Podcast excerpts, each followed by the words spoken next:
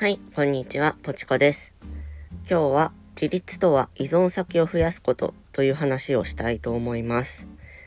今回の話は、えっ、ー、と、ワンオペ育児ですごく今疲れてる方とか、えっ、ー、と、夫婦で、まあ、子供を見てるけど、いまいち手が回りきってないなと感じる方に聞いてほしいです。はい。で、この自立とは依存先を増やすことっていうのは、えっ、ー、とね、脳性麻痺で小児科医をしている熊谷さんという方が言ってる言葉なんですね。で、この方のインタビューも、え、ー、と、インタビュー記事は説明欄に貼っとくので、もし興味がある方いたら見てください。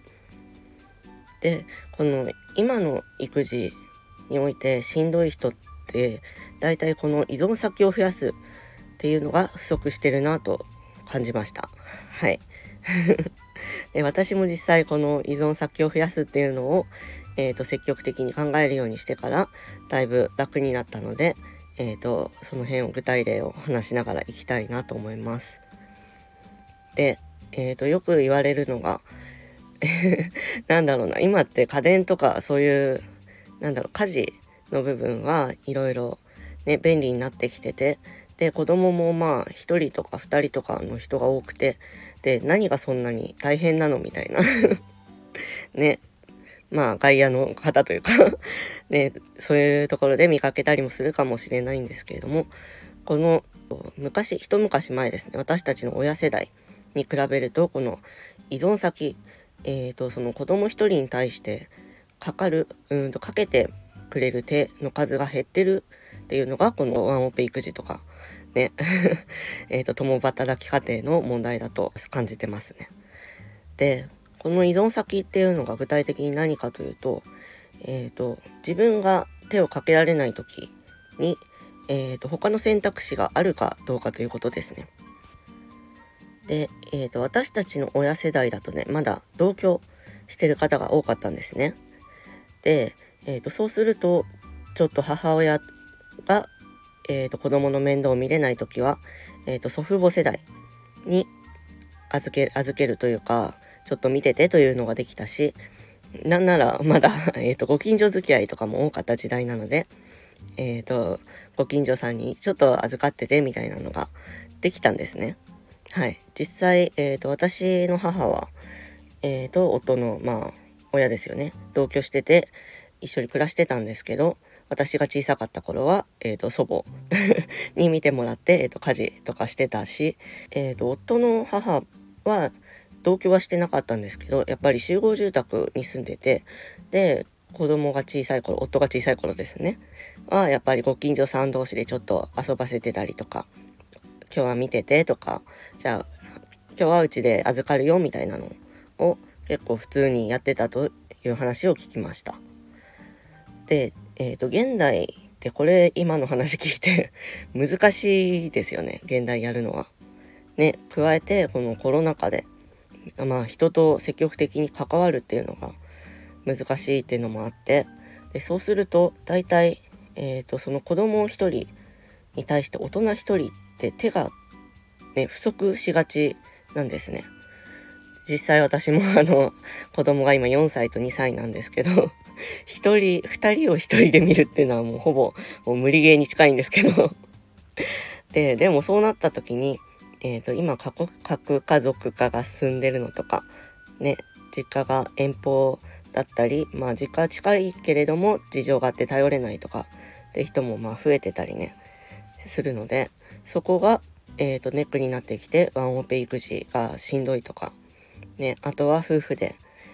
なんとかしようとしてもやっぱり片方どちらかはねフルで働いてることが多かったりなんなら共働きの人が今増えてだいぶ増えてますね今。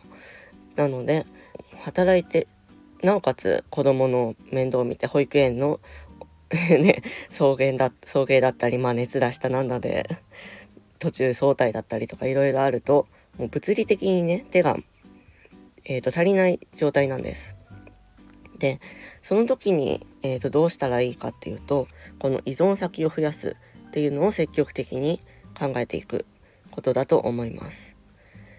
でこの依存先っていうのはもちろんその人実家がまあ近くて頼れる人は実家にまあ少しお願いするとかで、まあ、頼れない場合は一時保育とかそういうベビーシッターさんとか使ったりあとはその依存先って言っても人だけじゃなくて何か物、えーと、例えば家電私の場合だとあの洗濯機を乾燥機能付きの買ったりあとは、えーと、ホットクック。であの えとあれだと電気調理なので目を離してても大丈夫なんですね。火を使ってるのとは違って。で、えーと料理をしたり。っていうそういう時短家電みたいなのを、えーと、自分たちの状況に応じて取り入れていく。あと食洗機とかですね。私の場合。食洗機も使ってます。フル稼働してます。はい。っていうのを積極的に取り入れていく。でその取り入れてもまあカツカツな感じはあるんですけどでもないよりは本当に楽楽というかだいぶ余裕ができます。でこういう風に自分ができない時しんどい時に何か頼れる先っていうのを増やしておくっていうのはすごく重要だと感じていてでこの依存先をただただこの一箇所に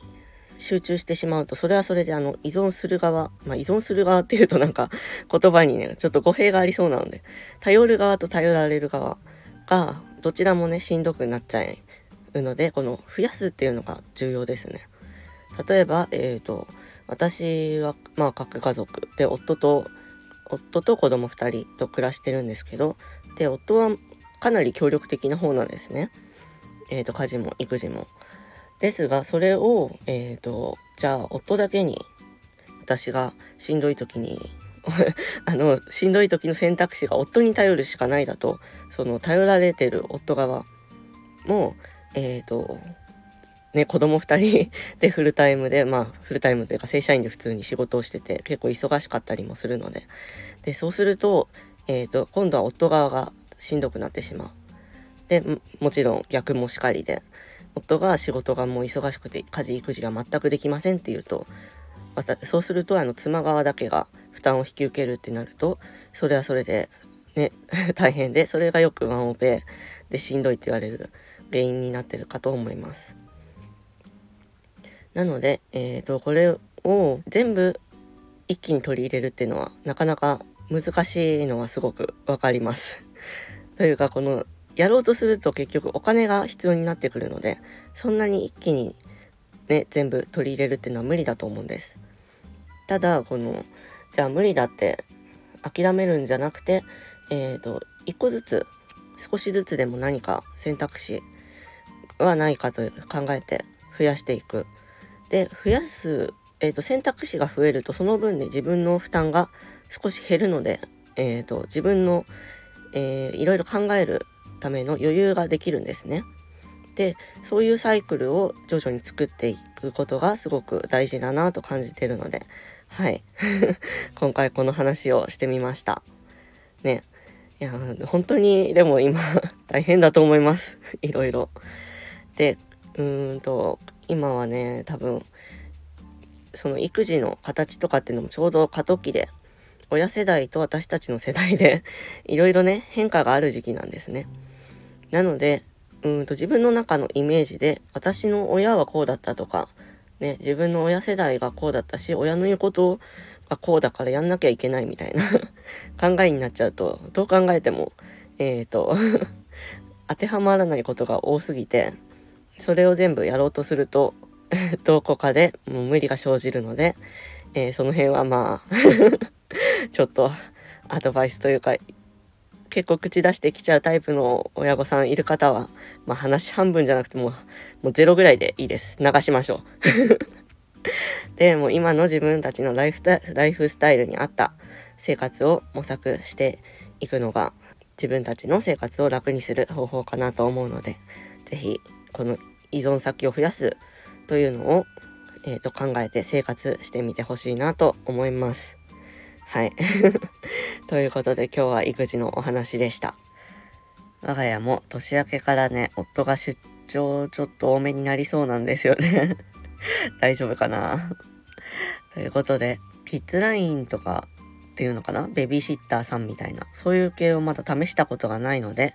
近いうち挑戦してみようかなと思ってます。はい。では、皆さん今日もゆるく頑張りましょう。バイバイ。